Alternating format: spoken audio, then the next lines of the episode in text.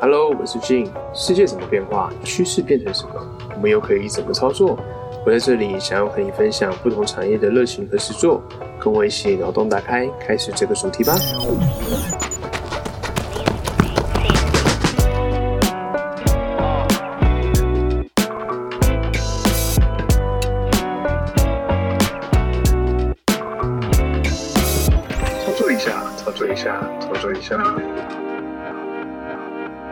Hello，大家好，我是 Jun。那我们这集呢，来回顾一下我在三月底的时候，三月二十八到三月三十一的时候呢，我在这个智慧城市展哦。那主要呢，我会分享一些像是智慧交通相关的服务，现在运用到的技术有哪一些？还有呢，台湾会进行到哪些产业转型？那其实这个智慧城市展呢，它不只是只有智慧交通，还有很多的像是智慧城市啊、呃智慧医疗等等的一些相关转型。那因为我比较熟悉的是比较偏向智慧交通这一块，那我们就先从智慧交通这个面向来跟大家做一个解说。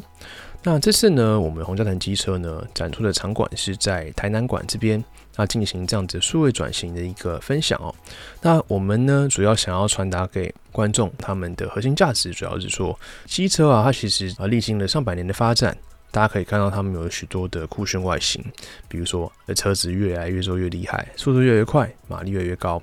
但是呢，它可能在一些内容的部分，比如说像仪表板。还有一些它的骑乘方式其实都没有太大的改变。那你可以看到它的车子啊，可能有环保法规慢慢上来了。那甚至是越来越多的配备，像中置避震啊，还有一些可能像是 TCS 这种循迹防滑系统，把一些重车装备呢都导入到我们的一般白牌车款里面。但是你会发现说，它仪表上面可能其实没有太大的改变，那也没有什么智慧的功能整合在里面哦。所以我们之前呢就有看到这样的一个呃使用者的一个痛点。所以，我们把一些智慧服务呢，希望透过这样的方式整合在里面。那于是呢，我们就诞生了 Coursera 这样的概念。Coursera 呢，它原本是有两个英文单词组合在一起，就是 Course 跟 Era。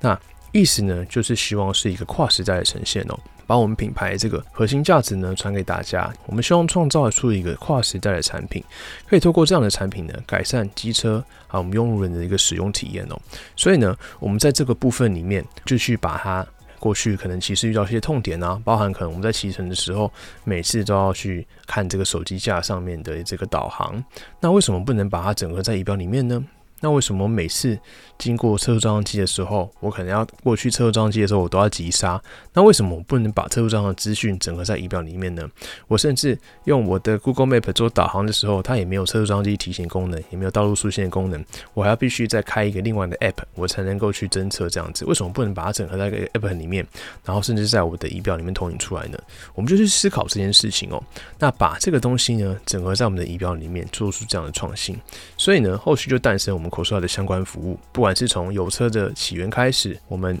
从之前先做出一台油车的仪表，然后有这样的功能整合进去之后，慢慢慢慢转型成电动车，那一样有这样的功能，并且去做一些相关的延伸。我们把这样的部分整合在我们的智慧仪表里面。来去做相关的呈现哦。那我们现在目前可以做到功能，包含我们的导航功能，我们可以在仪表里面去进行导航相关的功能。比如说，我们今天要去一个地方好了，那我们就是直接在我们手机输入相关的位置地点之后，我们就可以把我们手机锁定起来，那我们就看到我们仪表这边去进行导航动作。这时候，我们仪表上面就会显示我们要去的方向。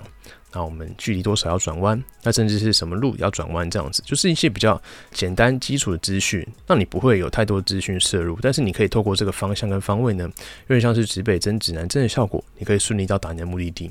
那这功能我觉得很好用的地方是在下雨天的时候。因为下雨天的时候，你手机架架在那边，那可能会淋雨。那你如果是用一个小套子把它套起来的话，那这样子也是不是很美观？那所以，如果我们今天会直接在我们的仪表上进行导航功能的话，这样就方便很多。而且，如果我们手机架在手机架上的话呢，可能会因为这样的震动哦，然后产生镜头损坏的这个部分，这个案例也是有的。所以我之前就曾经在我使用那些比较差的手机架的时候，然后那个手机架上面的橡胶环那喷掉。然后我手机就整个在骑骑之后遇到一个窟窿，然后手机就整个喷到路上，然后被车碾过，然后手机就爆了。然后那时候还好是它的荧幕还可以换，我记得那时候是 x S，然后那时候就换一个荧幕要花很多钱，所以我就有这样惨痛的经验，所以我就觉得说它可以整合在这个仪表里面是相当不错的一个服务哦。那接下来呢，它还有整合这个测速装机跟道路速线这样的功能，这个是我非常喜欢的一个点，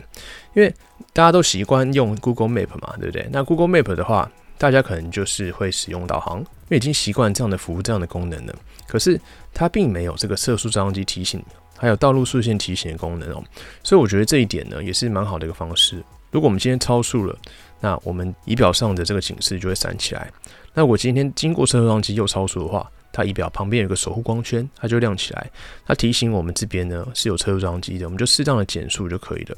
那接下来呢，它还有一些智慧的提醒，比如说传统在一些燃油车，它可能你车子故障会亮起一个故障灯。那这时候你就想说，哎，我车子到底是哪里坏掉？是马达坏掉了呢，还是说它，哎，哪些地方坏掉？我其实是不知道的。我必须要去机车行，然后去请那个师傅，然后帮我把那个故障灯消掉之后，我才能够去找到啊，它相对应的故障码是跳出它车子是什么问题。但是我们今天通过这个智慧仪表，还有个这个智慧卡的功能哦，我们就可以直接在这个上面及时的显示说它到底哪里出了问题。那举例来讲好了，那相信大家骑电动车都一定听过 GoGo。那这个部分呢，之前就有在社团里面看到一个案例，就是说他可能侧脚架，他把它踢下来，可是他会发现说，为什么我拉那个把手，然后按启动键是没办法启动我车辆的？那其实这个部分，它仪表就只会跳一个这个惊叹号，然后显示黄色的，但是你还是没办法启动。然后后来后来就是很多网友帮他找了许多方案之后，才问他说，哎，你会不会是侧脚架没有踢起来啊？然后结果果不其然。那个女生呢，她侧脚架是没有提起来的，所以她就没办法进入这个马达模式去做骑乘的动作。但换作来讲，我们今天这个车辆呢，我们口说的智慧仪表上面就会结合这样的服务。当你这个侧脚架没有提起来之后呢，它就会立即在我们仪表上显示说你侧脚架没有提起来哦，所以它就可以很直觉的跟你说明车辆这个状态。那你可以怎么样去做排除？它甚至是我们一个比较酷的功能，就是说它有一个像是智慧助理这样的功能，它会是询问型的方式来问你。比如说，我今天车子骑到快没电的时候呢，他问你说要不要帮你导航到最近的换电站，所以这样就很方便，你就不用再拿出手机，然后特别去找这样的功能、这样的服务哦。那如果说你今天呢，嗯，骑到快没电的时候，你也可以透过长按一个 Smart 的这个按键哦，它会自动帮你导航到最近的换电站，你就长按一下，然后他问你要不要帮你导航到换电站，那你只要在长按两秒以上，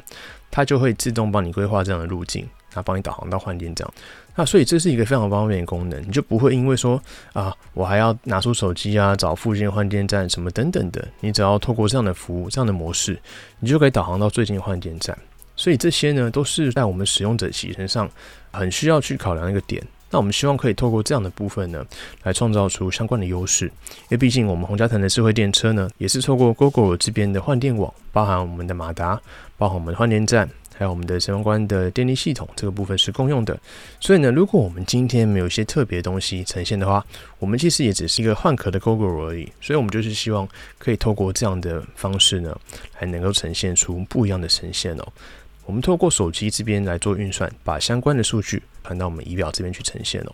那我觉得还有很棒的两个选配功能，第一个是我们的仪表里面其实是有整个胎压侦测器的。那举个例子好了。如果今天我要去加装一个胎压侦测器，它可能需要额外再挂一个荧幕，然后在旁边，那这样就没办法整合在仪表里面。那如果我今天可以整合在里面的话呢？这种就是汽车还有这种相关功能哦，那就是直接整合在我们的仪表里面。当我们今天骑到胎压觉得说好像有点怪怪的，它就呈现红色的部分。那当然，这个数值我们是可以自己去做调整的。那我记得我在去年过年的时候，我从台北骑到屏东嘛，因为那时候想要就是骑去小琉球体验那种外岛换电的感觉。那我大概骑到中部的时候，然后我的后轮这边就突然亮起了红色，然后就显示我胎压可能就剩下二十几。然后想说，哎，奇怪，怎么骑一骑，突然好像觉得这个仪表上面胎压怎么显示这样子？然后后来我去看，然后才发现我后轮管搞事了，上面插一个钉子很长。然后那时候又是过年的时候，那在过年的时候啊，又觉得说，哎，每一间车行都没开啊。后来打了三十几间电话，才发现有一间老板刚好要回去车行里面拿东西，然后刚好帮我补胎。不然我那时候就在想说，哦，我这个车子要丢在火车站，我先坐火车返乡过年的。啊，所以其实过年不适合骑长途，或者说你可能要带一些补胎的工具了，是这样的过程。但是如果今天换个角度想，如果我今天没有装胎压侦测器的时候，我可能在后面我自己骑都没有发现。然后呢，我真的要处理的时候，又没有办法预留一些胎压，然后把它骑到车行去做一个补胎动作。所以这个对行车安全来讲，CP 值很高的一个东西哦。所以如果你有在长期提车的话，建议胎压侦测器是可以安装的。那再来是我们车子它打方向灯的时候呢，它会显示我们后方的画面。那透过这个画面呢，我就可以在过弯的时候多一个提醒的方式，我就眼睛稍微瞄一下我的仪表板，然后看一下后面有没有来车。因为如果我们只是透过看这个后照镜，有时候会有一些盲点。那尤其是我们骑到过桥的时候，不是会有汽车引道嘛？那机车引道这个部分呢，有时候在引道的时候，你要去转头确认一下后面有没有车，这其实是非常危险的一个动作。可是你看后照镜的话，有时候又会有一些视角盲点。那这时候我们就按一下方向灯，那毕竟要转弯也要看方向灯嘛。那这时候就可以快速的确认一下后面有没有车。所以我觉得这个对安全的考量也是一个非常好功能性的服务。那还有就是说，如果我今天下雨天穿雨衣的话，那本身雨衣的穿起来可能风在吹，它就比较大，有可能会挡住你后照镜的视角。那这时候你也可以透过打方向灯呢，看一下后面的画面呢，来辅助一下你要转弯的时候可以更加的安心，并且呢，它也是结合行车记录器的功能那个镜头，平常在骑乘的时候呢，它其实就同步在录影，所以你也不用担心说它转弯的时候那显示在仪表的画面是没有同步录影起来的。所以我觉得这就是一些选配的功能，让你可以。提升起来更加安全的一个选择哦，所以我觉得像我们并不像一些汽车这样子可以帮你去做刹车啊，或者是自动驾驶这样的行为，但是呢，我们可以透过这样的方式有没有提前的去警示，有更多安全的配备，安全的警示。这样子呢，去降低你事故率的发生哦，所以我觉得这对消费者来讲也是还蛮不错的一个选择。至少我们可以透过这样适时的提醒哦，来达到更好的使用体验，那更安全的骑乘环境等等的，我觉得这是非常好的一部分。那这个部分呢，还有结合资策会这边去做一个相关的合作，把一些政府相关的资源呢，来整理到云端这边。那包含政府他们那边单位的数据等等的，然后接着呢，在特定的试验场域呢，来安装相关的感测设备，因为我们的手机它是可以透过我们的定位点啊，包含 GPS，还有它的网络。抓到手机位置的功能，然后我们呢可以把相关的资讯传到我们机车的仪表上面。当我们的车辆靠近了这些政府单位架设在路口啊，或是附近的这些智慧感测设备的时候呢，它就可以感测到我们的来车。那并且呢，透过我们刚刚提到的这个智慧卡的部分，呈现在我们的仪表上面，给你适时的提醒。比如说，可能前面有一些道路事故，那那可能就可以建议我们改道。那甚至是可能前方道路啊有一些车祸危险的时候呢，它都可以在我们仪表上做一些相对应的提醒。所以我觉得给予适当的相关提醒是非常好的一个功能。这个部分呢，可以有效的降低我们机车发生事故的几率，也是非常好的。好，那除了我们这边的相关介绍之外呢，也会跟大家分享一下，像是啊其他的电动车，那包含一起展出的有光阳的 Ionix，就是有它独立的换电网，那它有一些不同等级的车款。还有一些相关的造车工艺，我觉得都非常棒。因为相较于 GoGo 不同的点是，它在骑乘到尾数的时候，它的旗舰车款，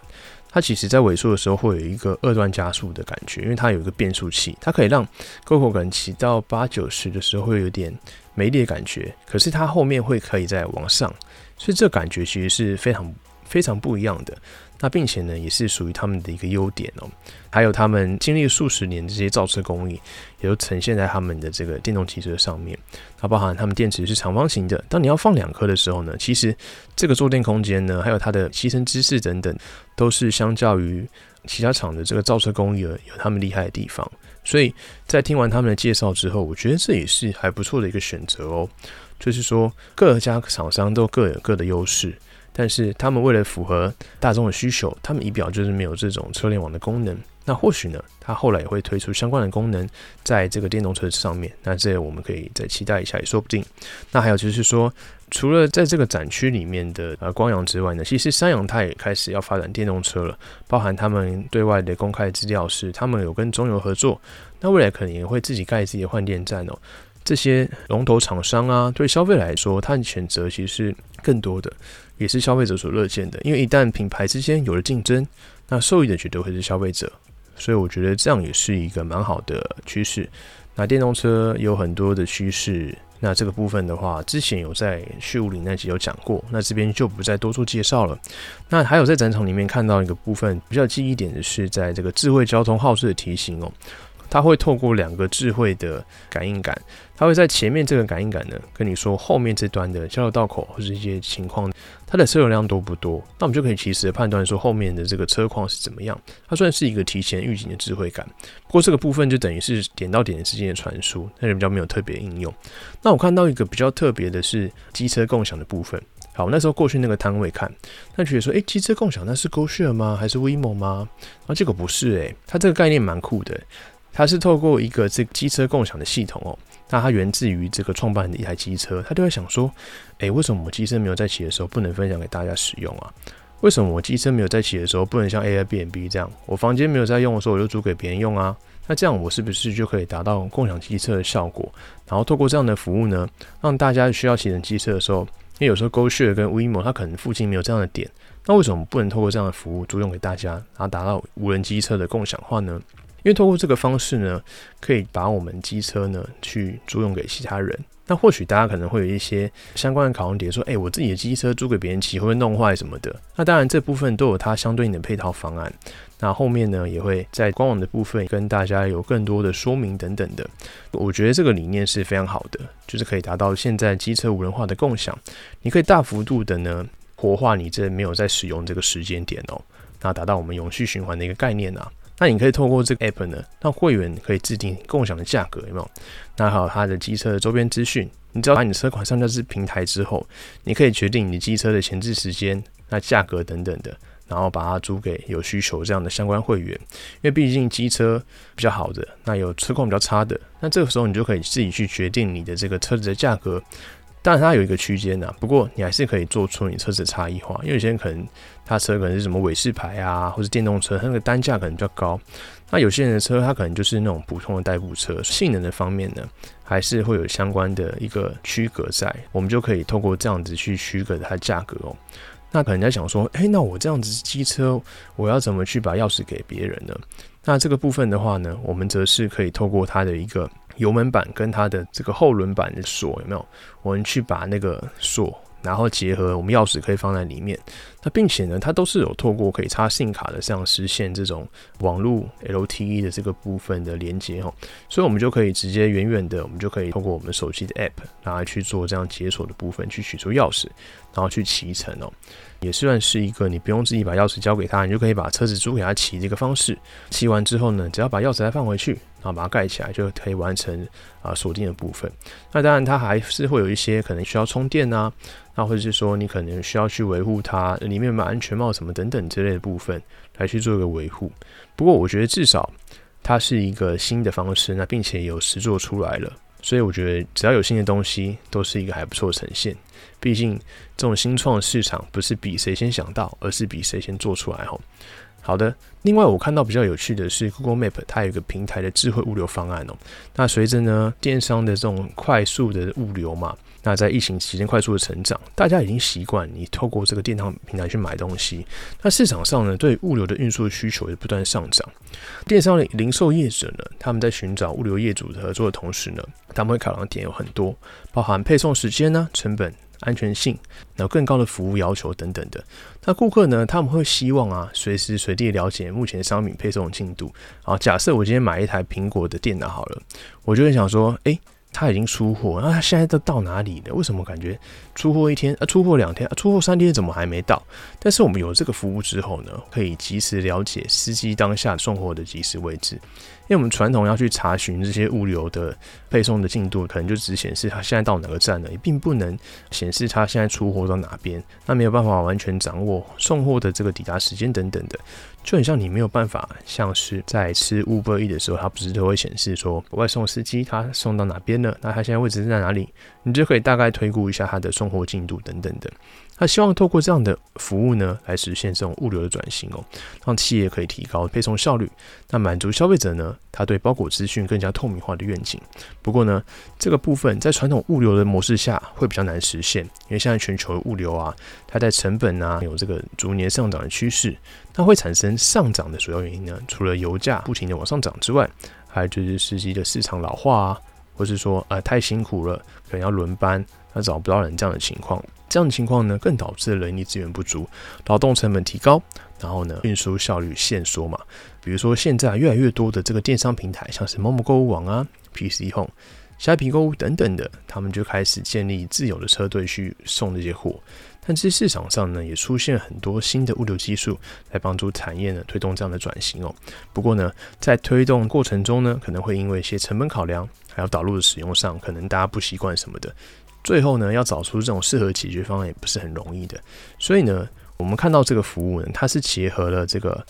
智慧物流这样的概念哦，借由大数据的分析。还有人工智慧这样的工具去做整合所有的资料，让司机他们在送货的时候呢，车队管理间可以更加的顺畅。好，举例来说，透过数据整合啊，车队管理者他可以透过演算法来实现自动调度这样的情况。这是什么意思呢？比如说，你可以透过司机的所在地点、拿车辆的类型啊、包裹大小等等一些复杂的资料来进行自动化的分析哦。那它会依照你的订单还有你的货物配送的一个需求呢，来配对给适合的司机。让他们可以直接在应用程式里面呢，掌握所有需要资讯，帮你规划出最优化的路线。比如说，把这些要送的地方的东西，以你最顺畅的路径，然后整合在一起，就给你一条路，然后你就照它开，然后你就可以很顺畅的把每一件货物都送到相对应的点。所以，它透过这样优化路线的方法呢，可以最经济、快速的把它送到你的手上。那并且这样的过程中，可以考量到天气，还有当地的交通、运送地址等等许多的参数哦，让司机可以随时了解最新的资讯，避开塞车路线，达到那种快速配送的效果。所以我觉得这个也是消费者他们会乐见的一个方式啊，因为毕竟我们常常在 P 送可能买二十四小时的东西，你绝对不是说，诶。它超过二十四小时，然后它会多给你一百块，然后你会觉得说你有赚到。你要在 PC 用买二十四小时的这种东西，就是希望你隔天就可以收到了嘛。那甚至是还有那种十二小时啊、六小时这种配送方案，你绝对不会因为说那一百块，然后会得开心。你就觉得说哦，如果我今天会晚一天，或是两三天收到的话，那我干脆我就去其他地方买就好，还比较便宜。那为什么要？在这边，然后得到那一百块，那甚至去其他地方买的东西，可能也不止那一百块的价差。所以大家会期待，就是一个你冲动性消费，你可以很快的拿到这个东西。所以我觉得这会对一些有这种时间考量的人来讲，它会是更重要的一个点哦。那透过这样子的智慧整合，绝对也是一个蛮不错的部分。那除了这些智慧交通东西之外，因为我们场馆它旁边有许多各县市的一个展馆嘛，那会发现其他的各县市呢，包含东部这边的印象比较深刻，那它就有把包含是住宿啊，那旅游服务，还有一些相关你要买伴手礼等等的，它的全部都透过一个 A P P 把它整合在一起。如果你今天要买一些伴手礼的话，或是你要买一些相关的艺术作品，就直接在 App 里面买就好了，然后到最后你要回去的时候再去车站拿，所以。其实很方便，你就不用大包小包提的东西，然后还要去逛啊什么的。你其实躺在民宿的时候就可以完成这种一条龙的服务。那也都有透过他们的一个智慧机台把它整合在里面，所以我觉得这也是还不错的点。你就可以透过你的手机，那结合一些云端的资讯、云端的服务等等的，把它整合在一起。那整个智慧城市场贯下来之后，你会发现说，哎，好像所有的服务，大致所有的方案呐，他们都会结合到云端的部分。那这个部分呢，则是来跟大家补充一下什么是云端。好，我相信大家对云端的这个认知哦，可能会停留在哦，云端我就是平常我在用那个云端硬碟啊，我就把我的档案传上去，啊，下载下来很方便呢，就是这样。但它其实呢，考量到点，那个只是云端里面的其中一个服务资料储存的部分。但是它呢，其实是可以透过云端来做很多运算的。那什么是云端运算呢？它是来透过这个网络啊和企业跟个人呢提供相关运算资源的。你可以进行包含硬体、储存空间，还有资料库啊、网络和软体等等的相关运算。那这样子的云端运算呢？能够让机构啊快速储存相关的资讯，那且不必要自己管理实体装置，还有相关的基础架构。那随着呢资料量的产生，还有分享量不断增加哦，消费者对于线上服务的存取需求越来越高，那企业呢也越来越难透过我们自己内部的一些机台啊或者伺服器这样运算来处理相关的服务，就很像我们在浏览网络浏览器上面看电子邮件这样的收件夹方式一样哦。公司呢只要可以连接这个网络。云端就能随时随地呢处理并且管理这些相关的资源和应用程式哦。云端服务呢，它也是由第三方的供应链来做管理维护。那这样的好处是，你自己的 IT 团队呢，它可以迅速的调整运算还有储存空间，你就不用去支付一些购买设备的费用等等的，或是管理更多系统来运用程式。那这点其实蛮重要的哦。那云端服务的优点有什么呢？第一个，你可以缩短产品服务的上市时间，你可以在数秒内呢启动或淘汰一台虚拟电脑，可以让开发人员呢迅速的完成部署作业。云端的运算呢支援创新技术。让你不用呢去购买任何的硬体，或是去跑采购的相关流程，因为大家都知道说，你既要买一个硬体设备，你要去买，你不一定可以快速的买到，你可能会需要整个很多时间，那也要去特定的地点买，那甚至是你要先通过公司采购同意，然后跑完采购流程之后才可以去买，那并且买来之后呢，你也不一定就是会运用到它完整的效能哦。那你透过云端服务的话，你就可以透过它的试用方案。然后去尝试去开一些比较高效能的那种虚拟电脑，没有显卡的那种，用最新的这样最快的来去试试看你想要测试的环境，嗯，测试新的设计应用是不是 OK。但是你要传统要这样子去做测试的话，你要拥有这些高贵的设备，你就势必只能去买这种最顶级的相关的设备。所以这也是这样设计的一个优点哦。那再也是扩充性和弹性，不必要去投资一些基础的实体架构，你就可以快速的扩充资源和储存空间来满足你业务需求。好，这个补充一下，像大家都有在看 Netflix 嘛，那相信大家看 Netflix 的时候，一定就是假日或是晚上会比较常去看。但是呢，如果你是一般的公司，你要能够维护这样子一个使用空间的话，你就必须要买到很多设备，这样储存空间才可以满足到尖峰时刻的需求。但是呢，云端它有个弹性的好处，就是说，啊，你用多少再开多少，这样就可以了。那并且可以针对一些比较尖峰的热门时段呢，它自己去做一个自动扩张的效果。所以你就不用一次买到最高的设备的这个空间来去符合使用者的所有需求，它就会适时的扩展它需要的空间哦，不会像传统一样啊，你买了很浪费。然后呢，接下来就是你不管呢，你使用哪一个云端服务的模式，你都只要付实际使用的这个资源哦。那这样有助于呢，避免团队过度建构，然后过度的部署资料中心，可以让 IT 团队呢来更专心的处理相关的策略的工作。就像我们刚刚讲的，它可以有效节省费用，你用多少就算多少。因为像我们去停车的概念，那当然如果你今天是要一次停一季，或是长时间租用的话呢，那费用又更加便宜哦。那至少比我们不用去买一个设备来买来之后呢，放在那边，然后都没有使用来讲，更加的划算。接下来是它可以促进协作哦。那协作是什么概念呢？就像在疫情的时候，我们都会远端工作嘛，远端居家办公，因为云端服务呢，它是可以随时随地的储存资料。我们呢，同事们就不用再连线到特定的电脑啊，或是特定的装置等等，你只要上网，就可以随时随地的去使用。并且储存这样相关的资料，所以在这个空间的限制，还有在疫情的过程中呢，其实有加速了云端产业的这个数位转型哦。那接下来是进阶的安全性，尽管呢我们有普遍的考量，云端预算呢其实它可以强化安全防护的措施。那并且呢我们在传统地端转上云端的过程之中呢，我们也可以重新检视自己的资讯安全层级哦，这点是蛮重要的。那它还有一个功能很棒，就它可以防止资料的遗失。云端服务呢，它提供备份还有灾害复原的功能，它可以将资料呢存在云端，而非本地的机房哦。我们在一些紧急状况发生的时候，比如说可能像停电啊、硬体故障，甚至是你被恶意威胁的时候，啊，或是说我们使用者可能在操作的时候，会有一些简单判断错误等等的，避免这些资料遗失，我们都可以在做一些异地备份的动作哦。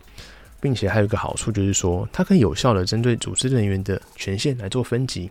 那比如说你今天是什么样的角色，就去帮他做什么样的分级。在权限划分这一块，其实也是很重要的一个治安概念哦。那像啊许多的案例都是可能在离职员工之后，他可能没有把他的这个权限移除，所以呢，他还是可以拿到一些内部的资讯等等的，这样就会产生一些资讯安全漏洞。那说完这么多优点之后呢，其实改用云端运算的理由。还有大家为什么在智慧城市展里面看到许多功能都转成云端相关的服务等等的？那主要可能还是因为疫情的关系，来加速这个数位转型啊。那现在大多数的公司呢，他们在考虑的已经不是诶，我是不是要开始尝试云端，我要迁移到云端了，而是他们在考量的是要迁移哪些资料。那云端呢，它具备很多弹性跟可靠性。那效能跟效率啊，也会随着科技的提升。那举个例子好了，五 G 网络普遍的应用嘛，那还有一些相关设备的效能提升等等的，那这些都是有助于降低整体的费用，那并且呢，你还可以结合 AI 嘛，还有机器学习这样的优势，把它应用在里面。所以呢，这些优势呢，主要也能转换成其他优势，协助提高生产力。那并且还支援远端的工作团队，这样的功能整合在一起，那可以提供作业的效率哦。那再分享给大家一个观念，就是说，踏上云端的旅程不一定一定都是孤注一掷哦。那其实许多企业他们都是采用这种混合式的做法，采用混合云的方式。那这样的方式呢，可以有助于提升他们基础架构还有容量的功能。那并且呢，同时呢，找到他们最佳的一个整体企业的整合方案，整理到这个环境里面。所以这个部分也是非常重要的一个点。它不一定就是完全要走云端，你也可以走呃部分上云，那部分还是在地端，它配合你企业这个特性来去做相关的混合使用哦。那最后来跟大家补充一下资讯安全的重要性哦，相信大家之前在啊 Iron 部分呢，其实都有看到这个资料外泄等等的。那未来呢，云端跟治安会是相关的趋势。那治安这个概念其实有点像保险哦，你其实如果你都没有遇到人家威胁你或是怎么样的话，没有发生意外的话，它都没事。可是呢，如果你今天真的发生意外的话，那就是会覆水难收的。如果你产生一些治安漏洞等等的，让其他有有心人士刷到这样的漏洞的话，你可能就会需要付出很多难以弥补的代价。所以在治安这个部分，未来也是非常重要的一环哦。所以不管是云端还是治安，都会是未来的趋势。那另外呢，在这个智慧城市展里面啊。也有许多外国人来看台湾的一些相关的趋势，跟找一些合作机会哦。比较常看到可能就是美国、欧洲、东南亚相关的国家这样等等的，他都有在这个智慧城市展里面跟大家做一个交流。那这也是非常棒的一个经验。那对于我在这四天智慧城市展里面，那可能也是我近期讲最多英文的时候了。好的，那以上就是我在这次。啊，三月底的这个二零二三年智慧城市展所观察到关于智慧交通的一个现象，还有一些后续的云端相关的应用分享给大家。那以上就是我们这集的操作一下，那会比较偏向是智慧交通的趋势，那就分享到这边，谢谢大家。